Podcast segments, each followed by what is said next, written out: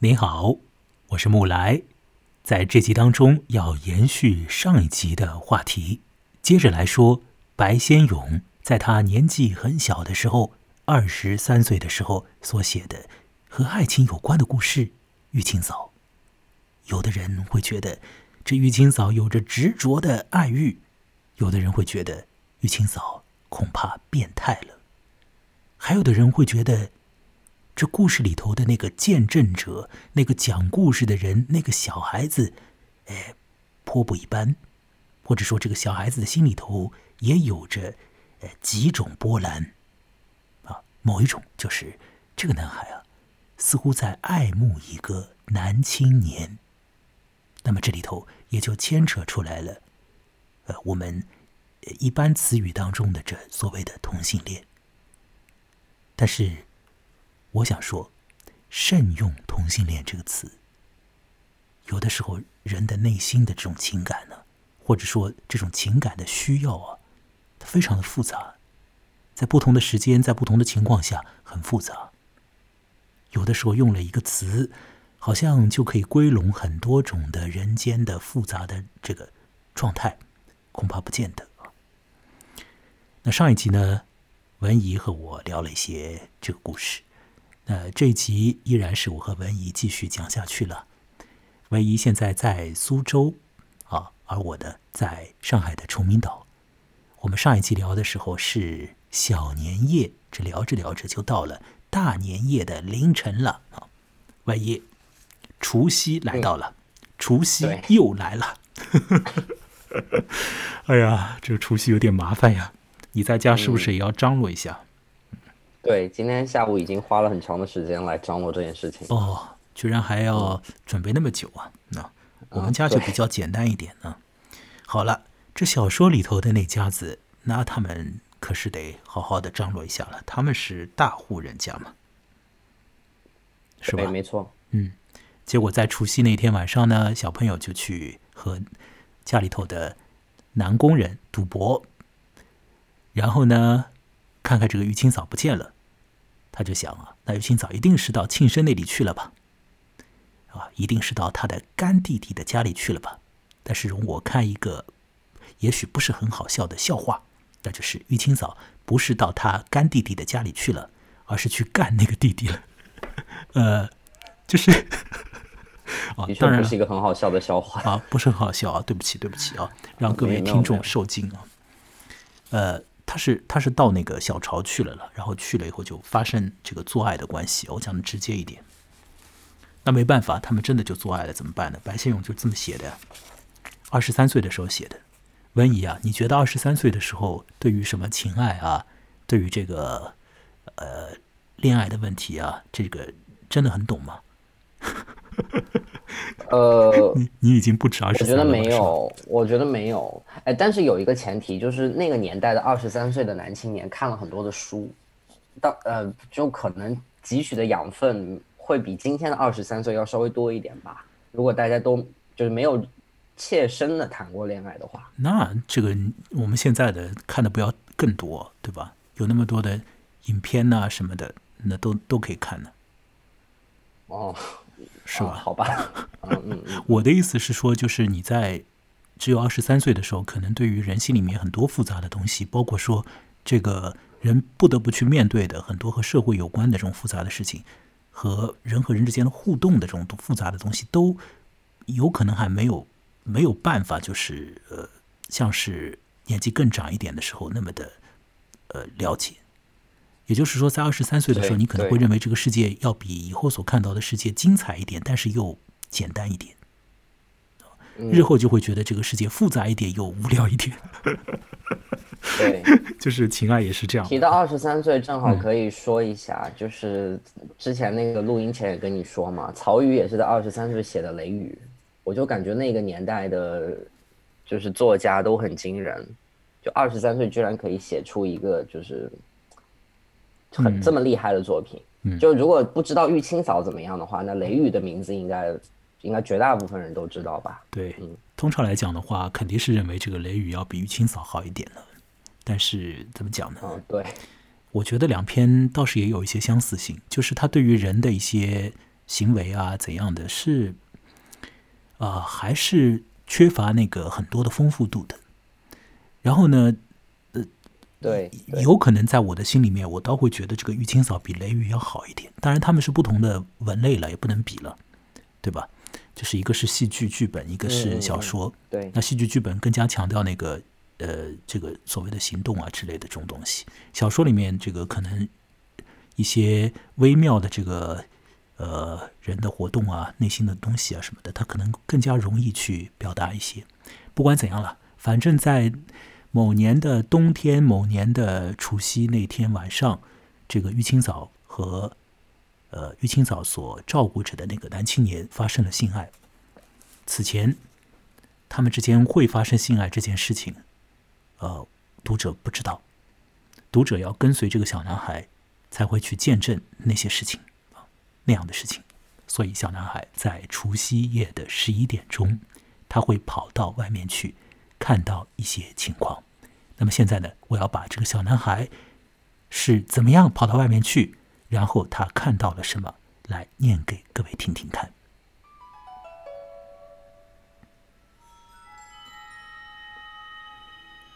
现在各位所听到的呢，是陈其刚的音乐《蝶恋花》当中的曲子。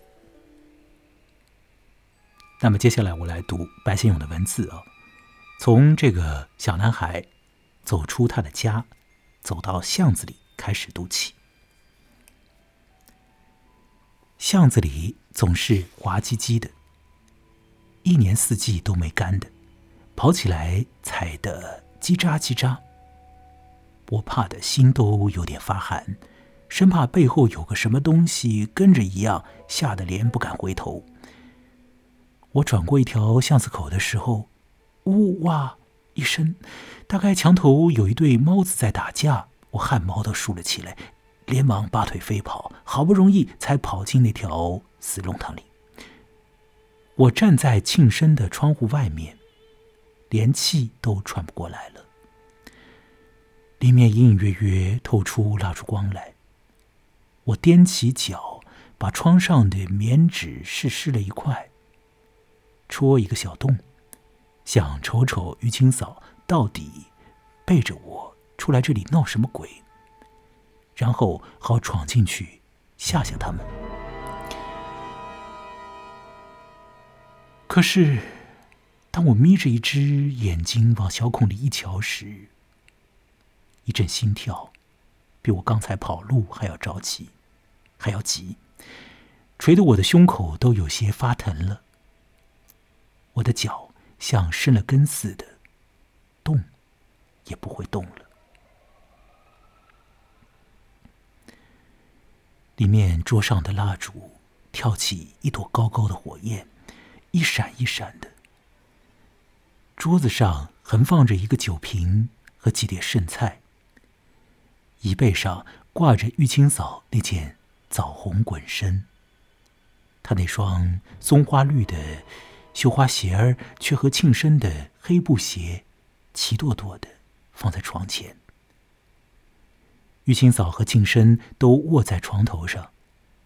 玉清嫂只穿了一件小巾，她的发髻散开了，一大缕乌黑的头发跌到胸口上。她仰靠在床头，紧箍着庆生的颈子。庆生吃了上身，露出清白瘦起的背来。他两只手臂好长好细。搭在玉清嫂的肩上，头伏在玉清嫂胸前，整个脸都埋进了她的浓发里。他们床头烧了一个熊熊的火盆，火光很暗，可是映的这个小房间的四壁昏红的，连帐子上都泛出红光来。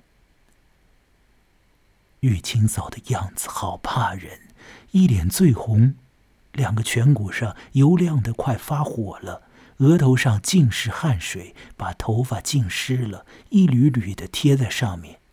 他的眼睛半睁着，炯炯发光，嘴巴微微张开，喃喃讷讷说些含糊不清的话。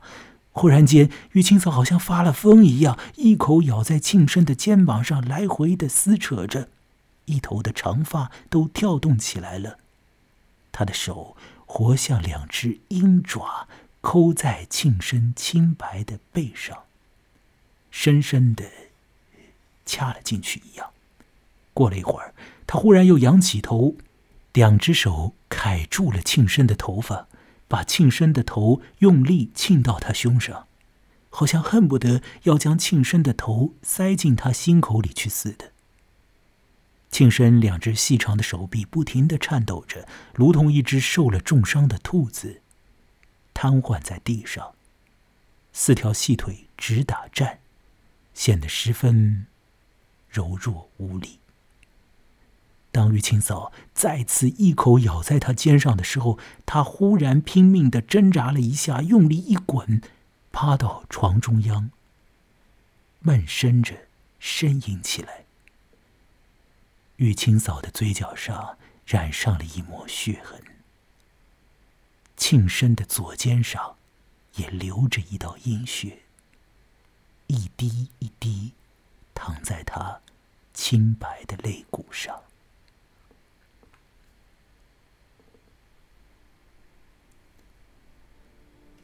突然间。玉清嫂哭了出来，立刻变得无限温柔起来。他小心翼翼的爬到庆生身边，颤抖抖的一直问道：“怎么了？怎么了？”他将面腮偎在他的背上，慢慢的来回熨贴着，柔的不得了。久不久的，就在他受了伤的肩膀上，很轻的亲一会儿。然后用一个指头在那伤口上微微的揉几下，好体贴的样子，生怕弄痛了他似的。他不停的呜咽着，泪珠子闪着烛光，一串一串滚到他的背上。也不晓得过了好久，我的脚都站麻了，头好晕。待了一会儿，我回头跑了回去。上楼，蒙起被窝就睡觉。那晚老做怪梦，总梦到庆生的肩膀在淌血。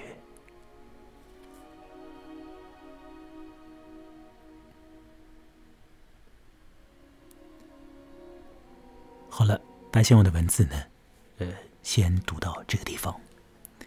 万一，请你回到线上。好的。嗯。这段是十岁不到的男孩所见到的，他不应该见到的情况。这是男女在做爱。白先勇把这种做爱的情况写的比较的狼狈和比较的激烈。当然，呃，如果是一个好的性爱的话，说不定。既狼狈又激烈，反而是对的，因为在那种关系里，在那种动态里，呈现出一些动物性，啊，丢却一些在日常生活里的自己的身份啊，自己的这种一般的这种肢体动态啊，而进入一种啊癫狂状态啊，搞得很狼狈啊，在外人看来啊，当然最好不要有外人看，反正狼狈动物性。没什么不对，但是在这儿，他还真的就有一点不对。这不对在哪儿呢？就从那个小男孩的眼光里面看出来，他转述出来的东西，他见证到的东西，似乎那个男性啊，非常的弱哎。文怡，你你感觉到了这一点吗？我感受到了，因为他不停的在描写，就是说，比如说庆生细长的手臂。清白的肩，重伤的兔子，瘫痪在地上，四条细腿直打颤，就这种细节都是，就是非常就我们看到一个就是被情欲驱使的一个女人，然后她在，她甚至在英文有个词叫 abuse，嗯，abuse 就是说滥用或者虐待的意思，嗯，就她想把这个男人给生吞活剥了来满足自己的情欲。有这样一种感觉，不过在有的人的这个情欲状态之中，倒也需要这类生吞活剥，我们称他们为 S.M。但是在这儿，显然不是这样，或者说，嗯，玉清嫂似乎在很用力的、很凶猛的做一件事情，但那个男生啊，那个男青年，他有一点承受不了，或者他有点不太想很好的配合，而且呢，似乎这个这里头没有一种喜悦感和对新快感。我们感受到庆生完全是一个被动的一个状态，因为我们在这个性的过程中看不出来庆生有任何主动的表现。嗯，啊，因为庆生对，反过来那个女性却有非常多的主动的表现，对，是？吧？嗯，后来她又变得非常温柔，对，而我这种觉得温柔，对，也是女性主动，男性在那儿似乎就是呆呆的，没有反应，没错，没错。而且出血，出血是关键。我觉得这是一个，这是一个很有趣的一个意象啊，就是 对啊，男性男性去流血，因为我们知道，就是说在很多的呃文学作品或者影视作品来看，其实在这个过程中面，大部分流血的都不是男性，对吧？你怎么说的那么含蓄啊？还有在文学作品、影视作品里来看，在生活中啊，有的人也是这样认为的呀。哦，这是对 我我刻意不要说的太露骨，对，在生活中也是这样子。但是我们这边看玉清嫂是一个如此主动，是一个如此就是说控制全场的一个角色，嗯，她甚至让男性都流血了。对，好，流血这件事情，请各位记得哦。好了，现在文艺啊，这个小说有点长啊，有的人觉得呢，它是一个中篇小说了。呃，就说它的这个篇幅啊，确实是有一点长的。那么，这个做爱的情况，这个除夕夜的场景啊，是发生在小说的中间中间位置或者中间靠后一点的。对，对前面已经发生了很多很多的这个文字了，对吧？在这很多很多的文字当中，玉清嫂有没有露出这种呃很有力量的这种啊、很怎么讲很凶猛的那一面啊？打引号的凶猛啊，有没有？呃，呃凶猛好像说不上，我有过一两。次啊，就是玉清嫂对于那个南宫，她还是很很那个很直接的，甚至就是会去教训南宫一下。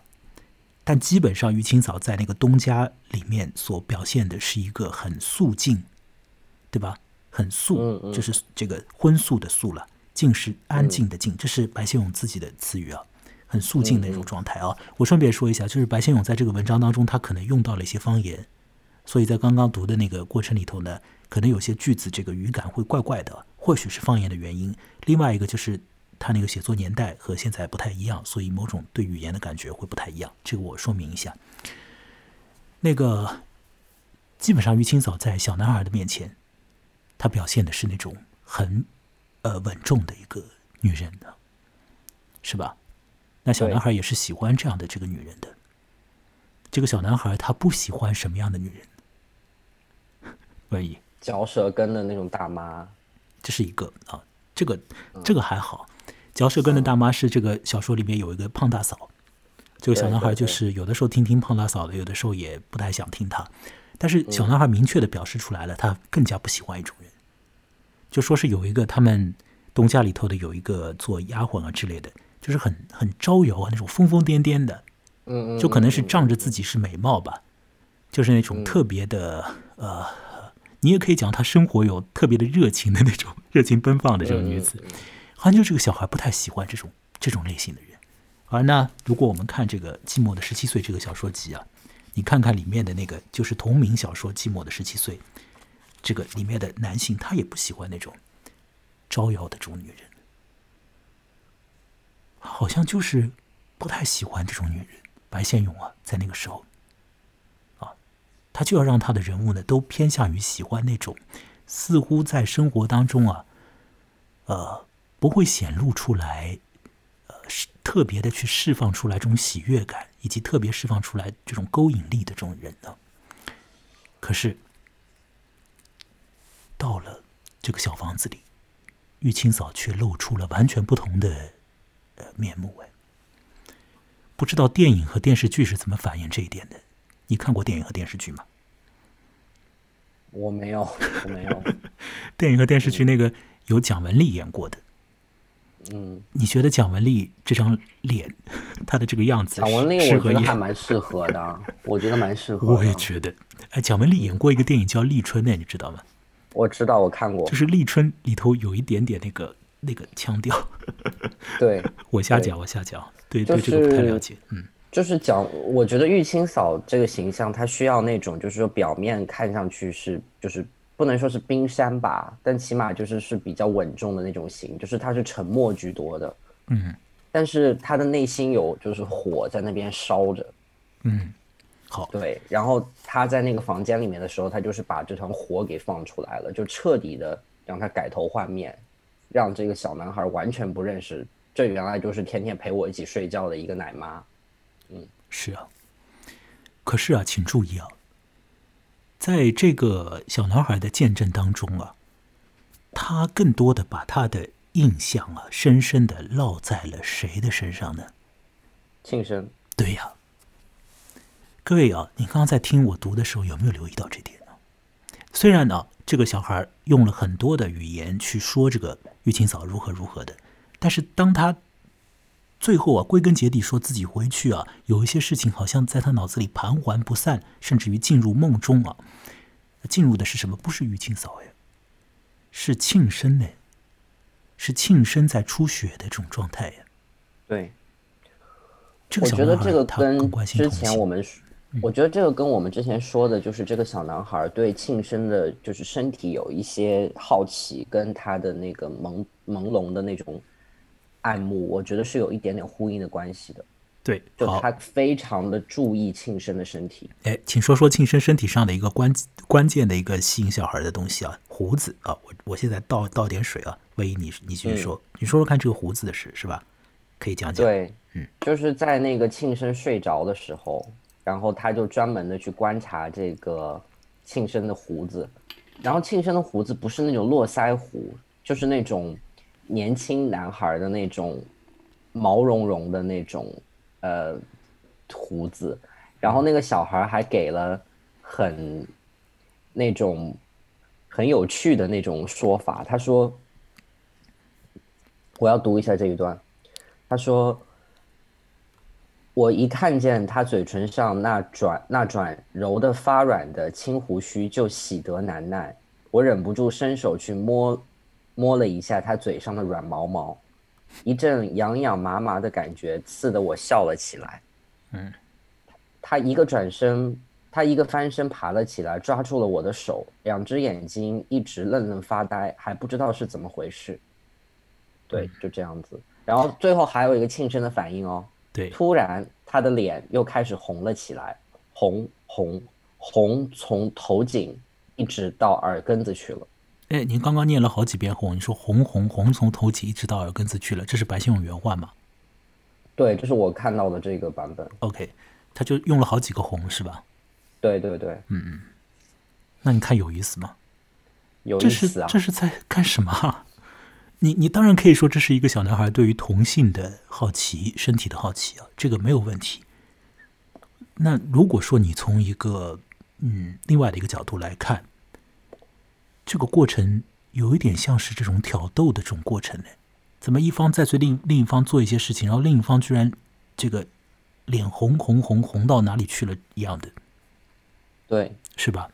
所以我们看小说的时候，呃，我我我说完这句你再说啊，你先说完。就是我觉得这个很重要，就是看小说的时候呢，有一些我们不能把它看成是一个这个就是很冷酷的这种什么呃这种。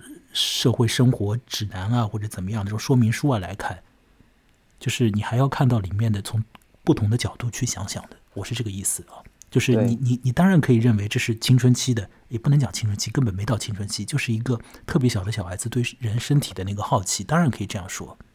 呃，如果你看的是一个很冷静的、很很客观的这个文章的话，你当然可以这样去理解。但是如果你看小说的话，那就你要做一个通盘的那个视角上的一个理解的话。你可以把它当成是一种和这个呃和这种身体之之上的这种挑逗啊有关的一个一种缩影啊。好，文艺你要说什么？我刚刚嗯读这一句的时候，我又想到一点，就是其实这整个故事啊，这个小孩儿跟庆生的关系，好像还不止我们看到的那种呃那种很些微的这种爱慕那么简单。我们甚至可以说，小孩儿在为庆生打开很多扇门，因为庆生原来是被关在房子里的嘛，对吧？对。然后他是对外面的世界是不知道的，但是你看，在这个情节里面，小孩儿好像完成了，小孩儿好像对他一个自己一个非常天然的一个动作，好像让庆生领会到了一点什么东西。哎，你说的非常有趣，嗯，对，后面也有，就是。这个小孩就带庆生出去见世面，带他去看戏嘛，对吧？嗯，那所以的话，就是我就觉得，其实这个小孩是一个在暗地里面一步一步把庆生往那个门外去拉的那个状态。虽然这个小孩自己没有感觉到这一点，对呀，但是我读出来的，我读出来的，呃，白先勇想在这边的安排，我觉得，嗯。所以，这个小说，如果你从一种潜意识运作的这个角度去想的话，那有些问题实质上已经很明朗。但是，对，也许我们有些事情就也不要把它说的特别的穿。如果说的特别穿的话，可能有些听者他会很急啊，说怎么会这样，怎么会那样啊？呃，也许你已经领会得到啊就好了。如果你到现在还不知道我们在谈什么，那可能就没有办法。有些东西你可能就永远都不会知道。嗯。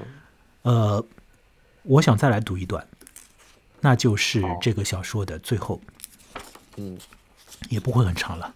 最后，我们看看这个小男孩在元宵节以后看到了什么。先说在元宵节以前，这个小男孩是领着那个庆生出去玩嘛，对吧？那那个庆生和一个刀马旦已经是呃你情我愿的就好上了。然后呢，庆生就是会去在刀马旦下班以后啊，和他一块儿。走一段路，散散步的，去接那个女孩。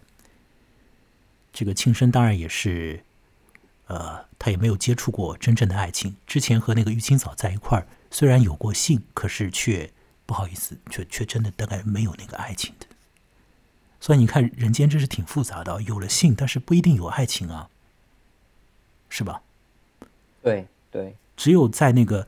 呃，庆生跟着那个小男孩到了那个剧剧院啊，戏院里头去之后，某种东西在庆生那边被启蒙了。可是呢，这个小男孩呢，在除夕夜呢，他又小男孩本身也被启蒙了，是吧？是一种关于性的那种启蒙。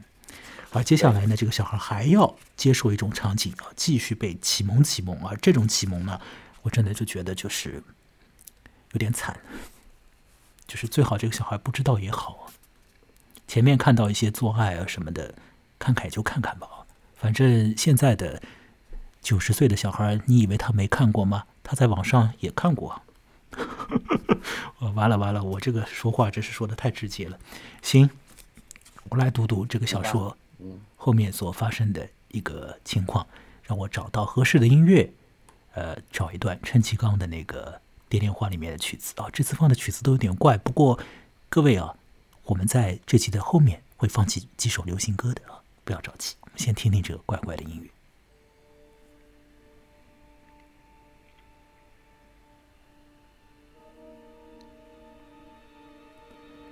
一早我就被尿胀醒了，天还是蒙蒙亮的，窗外一片暗灰色，雾气好大。我捞开帐子。发现对面玉清嫂的床上竟是空的，我怔怔的想了一下，心里头吃了一惊。她大概去了整夜都没有回来呢。我恍恍惚惚记起了夜里的梦来，纳闷的很。我穿了一件小袄子，滑下床来，悄悄的下楼，走进了后园子。后门扇子又是开的。我开了园门，就溜出去了。应该是栓子啊，是吧？门栓，万一是吧？对的。嗯，好，后门的栓子又是开的啊。雾气沾到脸上，湿腻腻的。太阳刚刚才升起来，透过灰色的雾，射出几片淡白的亮光。巷子地上黏黏湿湿，微微的反着污水光，踩在上面好滑。有几家人家的公鸡一阵急似的，一阵急的催叫起来。拖板车的已经驾着车子。咔吱咔吱，走出巷子口来了。我看不清楚他们的脸，可是有一两个的嘴巴上叼着的烟屁股，却在雾气里一闪一闪的发着昏红的暗光。我冻得直流清鼻涕水，将颈子拼命缩到棉袄领子里去。我走到庆生的屋子门口时。冻得两只手都快僵了，我喝了一口气，暖一暖，然后叫着拍拍他的门，里面一点声音都没有。我等了一会儿，不耐烦了，转过身去，用屁股将门用力一顶，门没有拴牢，一下子撞开了，一个踉跄跌了进去，坐在地上。当我一回头时，嘴巴里只喊了一声“哎呀”，趴在地上，再也叫不出第二声了。桌上的蜡烛只烧剩了半寸长，桌面上流满了一柄柄暗黄的蜡泪，烛光已是奄奄一息，发着淡蓝的火焰了。庆生和玉清嫂都躺在地上。庆生仰卧着，喉咙管有一个杯口那么宽的窟窿，紫红色的血凝成筷子了。灰色的好子上大大小小沁着好多血点。玉清嫂伏在庆生的身上，胸口插着一把短刀，鲜血还不住的。一滴一滴流到庆生的胸前，月白的衣裳染红了一大片。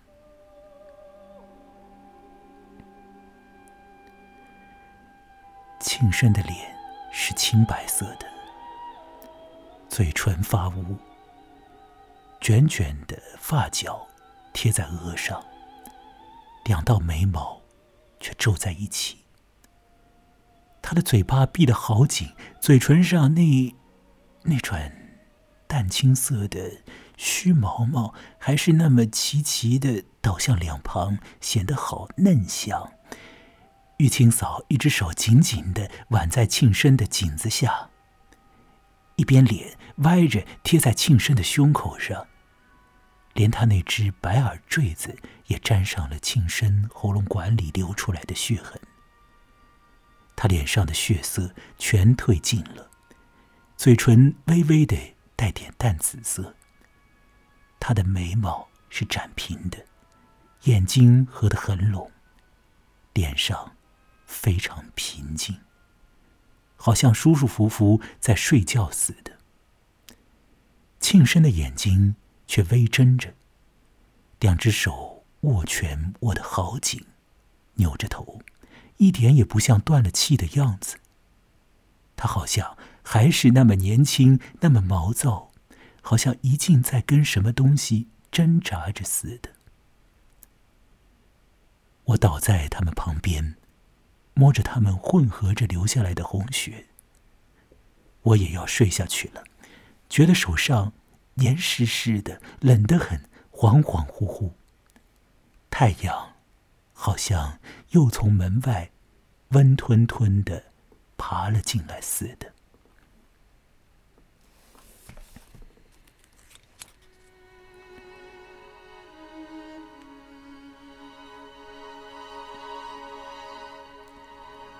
我在床上病了足足一个月，好久好久，脑子才清醒过来。不晓得有多少个夜晚，我总做着那个怪梦，梦见玉清嫂又箍着庆生的颈脖，在咬他的膀子了。鲜红的血一滴一滴一滴流到庆生清白的泪声。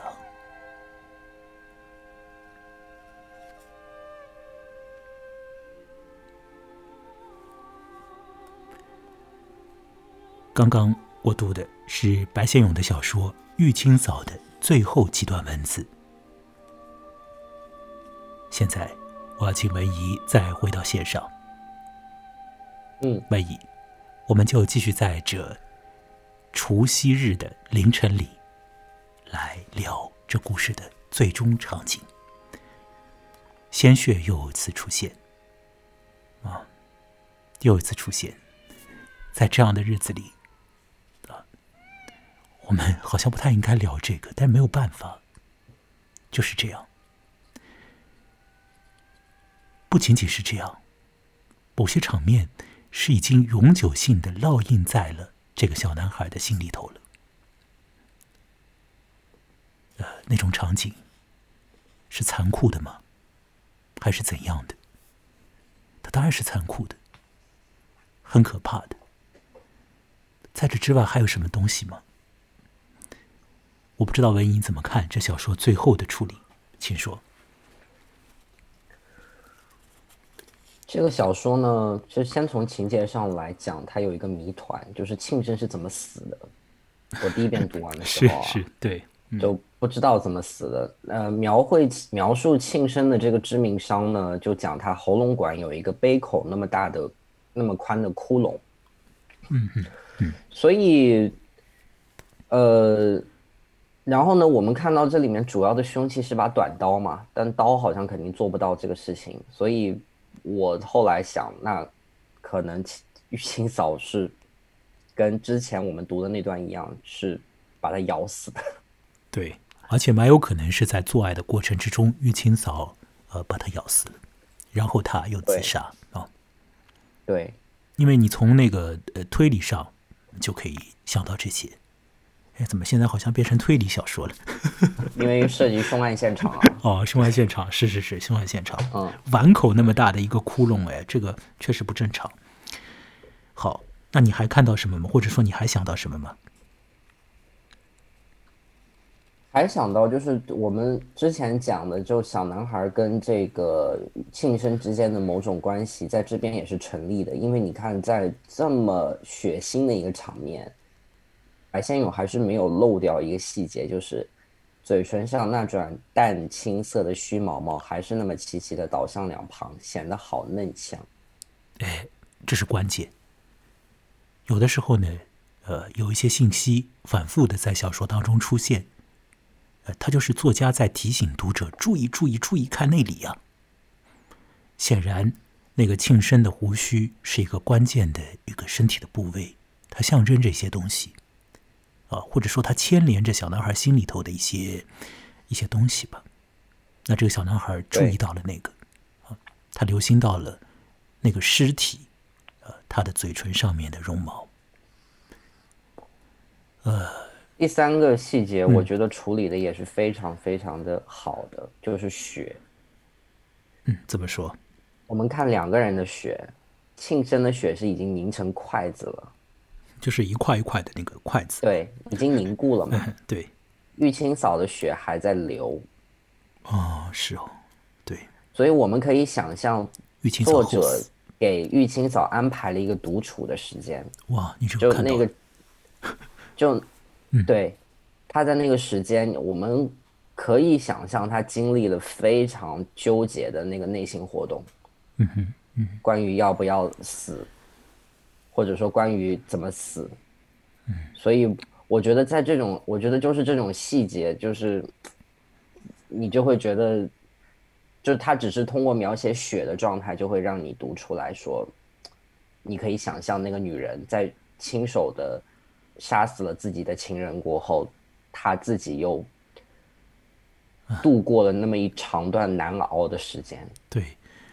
但是也有可能，这个女人早就决定要先用这个很激烈的在做爱过程之中这个杀人的方式啊，让亲生去死啊。然后呢，他自己有可能甚至于是，如果我用一个很变态的角度来说，呃，各位听者不要动怒啊，就是他有可能都是很有一点点变态的享受那个时光，就最后他要，因为他已经决定去死了嘛，所以他可以在那个时间里面，他甚至可以去欣赏那个尸体，因为那个时候有有有可能，对于一个如此想要去控制一个人的活动，那那具尸体完全是你的。是真正属于他了，他达到了一个最终的一个控制的目的。对，啊，我前两天呢知道一个法国人呢，我把这个法国人名字也发给文艺了，有一个叫做乔治巴塔耶的，我，如果没有搞错的话，中文翻译是这样的。嗯他写一些关于色情的一些很长的那种呃文章啊，就是嗯这种呃详细的去解剖这个所谓的他理解的这种色情啊。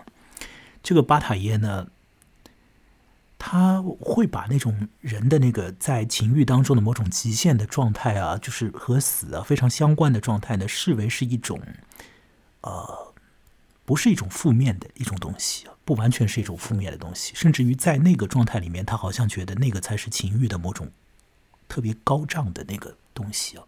是人可以去试图去体验一下的，但是你要注意啊，就要注意安全，还怎样的？我要说的是说，就是如果说玉清嫂是一个追求情欲的人，那有可能在她最后，她可以追求到，她可以得到一点点的东西，然后去死。但如果说玉清嫂是一个执着于爱的人，那这个小说就显得非常之悲了，是不是？对，对，请说说于清嫂的爱情，贝姨。我觉得他在他的爱情当中有一个有一个很很久的一个命题，就是人能不能去附属于另外一个人，人有没有可能就是两个人之间有那种如此强的捆绑？因为我们当我们听到所有的爱情的故事的时候，我们听到的都是说，呃，非常结非常幸福的生活，王子和公主非常幸福的生活在一起，然后直到他们死。但我们都知道这个现实不是这样子的嘛，就人有很多的外部的诱惑，嗯啊，就是你最终就是会就就是会分开。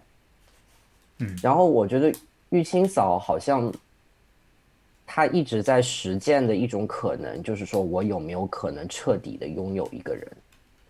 但是当她发现了，她做不到这样子，嗯。就是这个世界比她要精彩多了，嗯所以她最后就选择了一种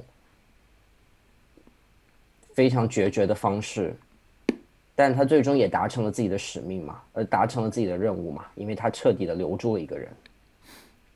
嗯嗯，我现在往自己的嘴里塞了一块巧克力。讲这个故事啊，蛮耗费能量的。我们已经到了凌晨了，让我把这个巧克力再嚼一下，你说不定可以再讲两句。所以我我现在想了想，就是我们不要看玉清嫂是一个多么悲伤的人，其实我们，我我我下面这句话可能有点不负责任，就是我们每个人有很不一样吗？跟他比起来，我觉得我觉得没有，我觉得我们我们嗯。就是古希腊的人对于人的那种想象是很美好的，他就说，呃呃，一男一原来的人生下来就是四只手四只脚，然后只不过，呃呃被劈开了。被劈开了，然后从此一半去哭嚎着去寻找另外一半。嗯但是我们现在看到的就是说，那这也是两个被劈开的人啊，他们已经不是一个人了。薇娅，你其实你刚刚讲的那个事情里面有一点啊，让我觉得非常有意思啊。对我先说这个，你说到的那个古希腊什么，呃呃被劈开什么的，这个不是古希腊人他们流传的一个说法，而只是那个柏拉在图的一个说法是吗？对对对，就是嗯，在某一个特别场景下，一个人的某一个人的一个说法啊，它不是希腊的一个说法。那就这不是一个呃大家共识的一个说法。那我要说的这个不管它了，我要说的是你刚刚讲到的一个说法啊，很有意思。你说，就是我们难道不是这样的吗？你不是说了一句这个吗？我好像听到，对吧？这句话非常有意思啊，非常非常有意思。为什么呢？因为请注意，这个小说啊，整个小说一开头他说了什么？一开头他说了，小男孩觉得他和玉清嫂怎么了呢？投缘，有缘。哇哦，什么地方有缘呢？哦，有可能都是这样。我没有办法得到我们所要的那个情感。当然，光看那个小说开头那个所谓的投缘，当然只是小朋友心里头的那种反应啊，就是很喜悦一个呃这个肃静的标志的奶妈，觉得这个奶妈很好啊，会和自己很要好的，只是这个投缘。但是把整个故事看下来，如果做一些多角度的去想象性的这个，就是稍微去思考一下这个投缘这个意味，其实这里头有着一些。其实很现实，又很残忍的东西。对，我们何尝不会落入玉清早那样的情境呢？那种情境其实不好，不坏。现在我要放一首流行歌曲，这是一个叫做王芷雷在唱一首歌，歌名就叫《玉清早》，听听他在歌中。是怎么唱的？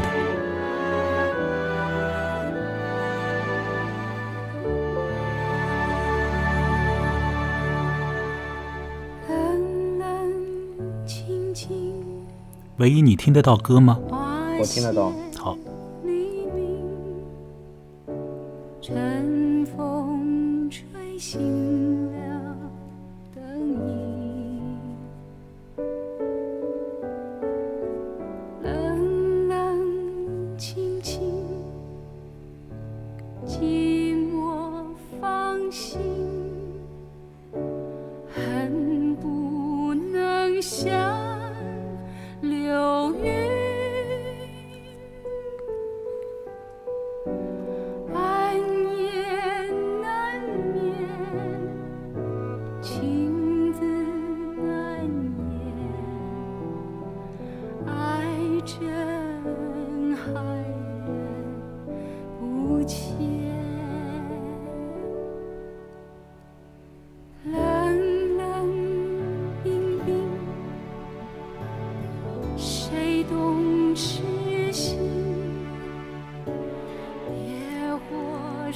首歌和这个《玉清草》里面的一些这种悲情的东西还是相契合的哦，万一。没错。我们这首歌再听一会儿，然后呢，我要放另外一首，名字也叫《玉清草》哦，和这首歌就很不一样了哦。这首歌再听一会儿。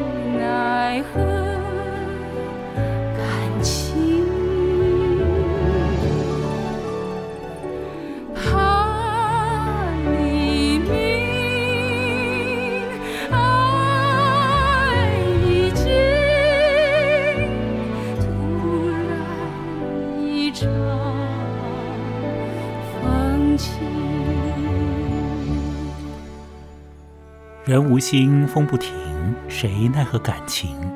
怕黎明，爱已尽，突然一场风情。唉，这真是有点伤心。可是，说不定我们也竟然与那玉清嫂投缘呢。啊，玉清嫂被改编成为过电影吧？那电影海报上写了一句话。他是我这一生中永难忘怀的回忆。九岁那一年，他走进，又走出我的生命，让我目睹爱和死亡，提早结束了我的童年。这句话不是白先勇的话，但是放在海报上蛮有冲击力的。万一是不是现在太悲伤了？我们毕竟是在除夕夜呀，这个除夕的凌晨呢，是吧？太悲伤了，太悲伤了。好，让这首歌慢慢的消停下来。我要，但是我要说一句话，请说。就是就是这个世界啊，这么这说这话有点油腻，但是我要说，就是世界的那个运行，就是时间的这个运行，地球的转动，它就是没有任何人情味的。就所以，我看到很多人说二零二一年祝我新的一年更好，我就会觉得不会的，二零二一年不会变得更好的，每天都会有非常无常的事情。话也话也不能那么说啊，有的人他们是可以有情人终成眷属的，又有爱又有性，爱也很浓，性也很好，照样也是有，而且没有第三者插足，也有了，也有了。要祝大家能够找到有情人是最好的啊，呃，能够性情和睦啊，非常快乐，那是相当之好的。好了，这首歌就让它结束。现在我要来放另外一首歌，也叫《雨清嫂》，但是呢，它和《雨清嫂》的这个刚刚听到那首歌的这个气氛啊，截然不一样啊！听听看这首歌是怎样的。一开始是钟摆的声音，然后有一个男人要开始唱了，我觉得他唱的不像话啊！听听看他怎么唱。因为我害怕孤独，你为我亮起反而让我看清楚，两个纠缠的命运有多么无辜。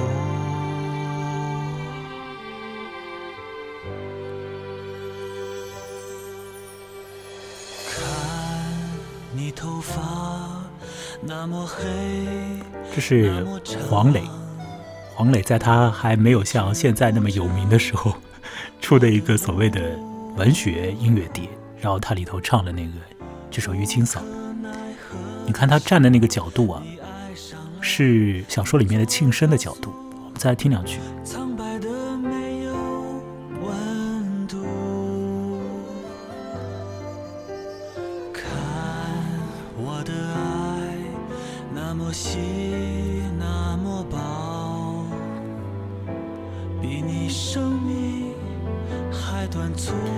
文一，你觉得这首歌和我们在聊的这小说《与清扫》这个，你感觉怎么样？我感觉不怎么好。这首歌的歌词居然是林夕写的，让我非常的惊讶。哎呀，这是一个工作嘛，就是为了赚点钱。哎呀，我怎么能说这样的话？对不起，对不起。那有可能他确实是个工作。哎，我以为这个歌词是黄磊写，他不是才子嘛，居然还要让林夕写。哎，你看，再听听他。因为当时候林夕，等一下，等一下，听听他高副歌部分。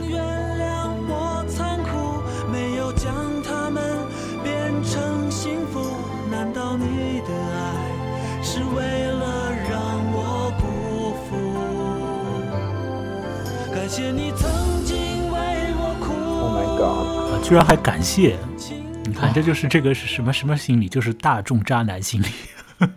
不好意思，我说的有点那个那个，今天有点那个不好。今天不太听完这两首歌，感觉我觉得就是他们的差距是很分明的。哦，差距在哪儿啊？就是第一首歌它还是贴着这个小说的东西来的，然后第二首歌它实质上是摘了这个小说里面，或者说我讲的不好听一点啊，就是它。用了这个小说，就利用了，对，就利用了这个小说啊。我其实懂林夕的这种野心，就是他希望可以去融入一些情节，对对对，情节在里面。嗯，但是这样做就很傻，就是因为你一这么长的一个小说，怎么可能用三言两语的歌去写清楚？这就这个小说里面，庆生实质上是一个很。沉默的一个人，他的心理活动我们知道的不多。然后呢，这个这个歌，黄磊的歌也好，林夕的歌也好，试图就是帮这个庆生讲话。而且呢，你看他的这个讲话的时间点啊，有点不同啊。你看他一开始滴啪嗒啪嗒那个这个在在好像走时间吧，好像有一段时间已经过去了。然后这个庆生再回过头来想哦，过去雨晴嫂你对我好啊，是怎么怎么的？不过我有时候想，你不是最后不是庆生已经脖子上一个窟窿，不是，是死在那儿了？哪还有那么多的这些说是对不起啊，或者你对我好啊之类的？有些东西真的是被处理的不太好。把这个故事简化成了一个单纯的一个单相思的故事。对啊，这就是一些流行文化工业对于一个呃，就是有着很多个人的那个心里面深层东西的小说的一个。降维打击，现在大家不是都喜欢说降维打击这个概念吗？我就也也也这个赶一个时髦吧。不过这个东西现在在二二零二一年还时髦吧？这个词都有点是吧？都说说那个腻歪了。再听听一首歌吧，请出张国荣。哎，我们最后就放点流行歌，毕竟我们现在是除夕的凌晨吧，是吧？过年了，过年了，大家放点这种。也不是特别悲伤的歌，那个上海那个电台叫什么？动感一零一的感觉。动感一零一，我听也不听的。呃，哎，你苏州可以听到动感一零一？不行，但是我经常听到，嗯，就是上海的同学会讲说这是过跨年的一个节目。啊，好了好了，我们现在过年了，来听听张国荣的最爱。其实这首歌就是搭配这个，呃，玉清嫂也是可以的，我觉得。但他唱的有点声音有点小，调不大了。那个台湾有一个连续剧啊，玉清嫂的改编的连续剧，就是用了这个这个歌来做片头曲。然后呢，他换了一个很嗲声嗲气的女生唱，但是还是张肯定还是张国荣唱的好。我们就在这个歌声之中做结吧，这歌会唱。唱蛮长一段时间的，就让他好好的唱一会儿，说不定我也可以把里头的歌词跟各位说说。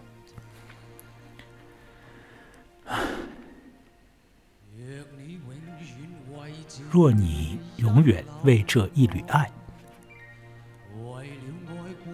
为了爱过愿意不再改。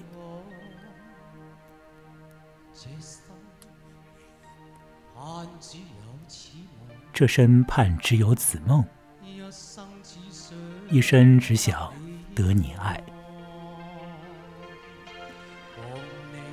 共你挽住了，握过了，愿你挽住，再不放开，千般温柔，这纤纤手。万缕热爱在渗透。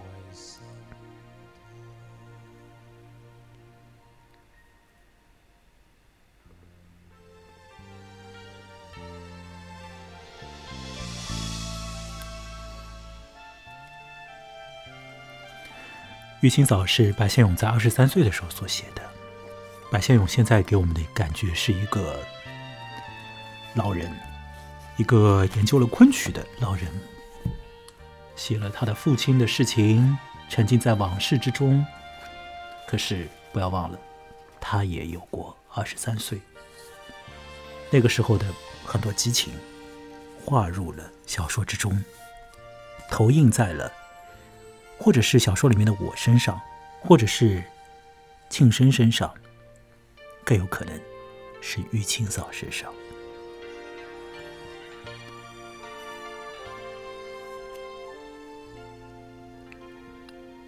我觉得《鱼清嫂》是一个很好的故事。那么，我们花了两期节目聊这故事。现在张国荣的歌也唱到了尾声，啊，唱到了后半段了。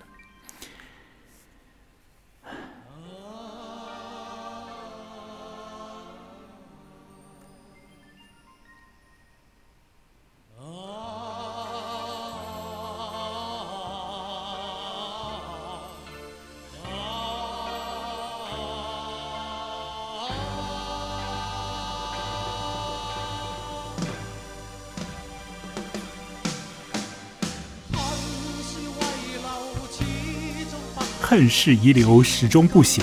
千金一笑，潇洒依旧。对对错错，千般恩怨，像湖水吹皱。曾被爱过、痛过的我，曾被爱过、痛过的你，原为了要我与你遇见，再度分开。要说的偏偏忘掉，我最爱的人，今生只得你，永远也得你。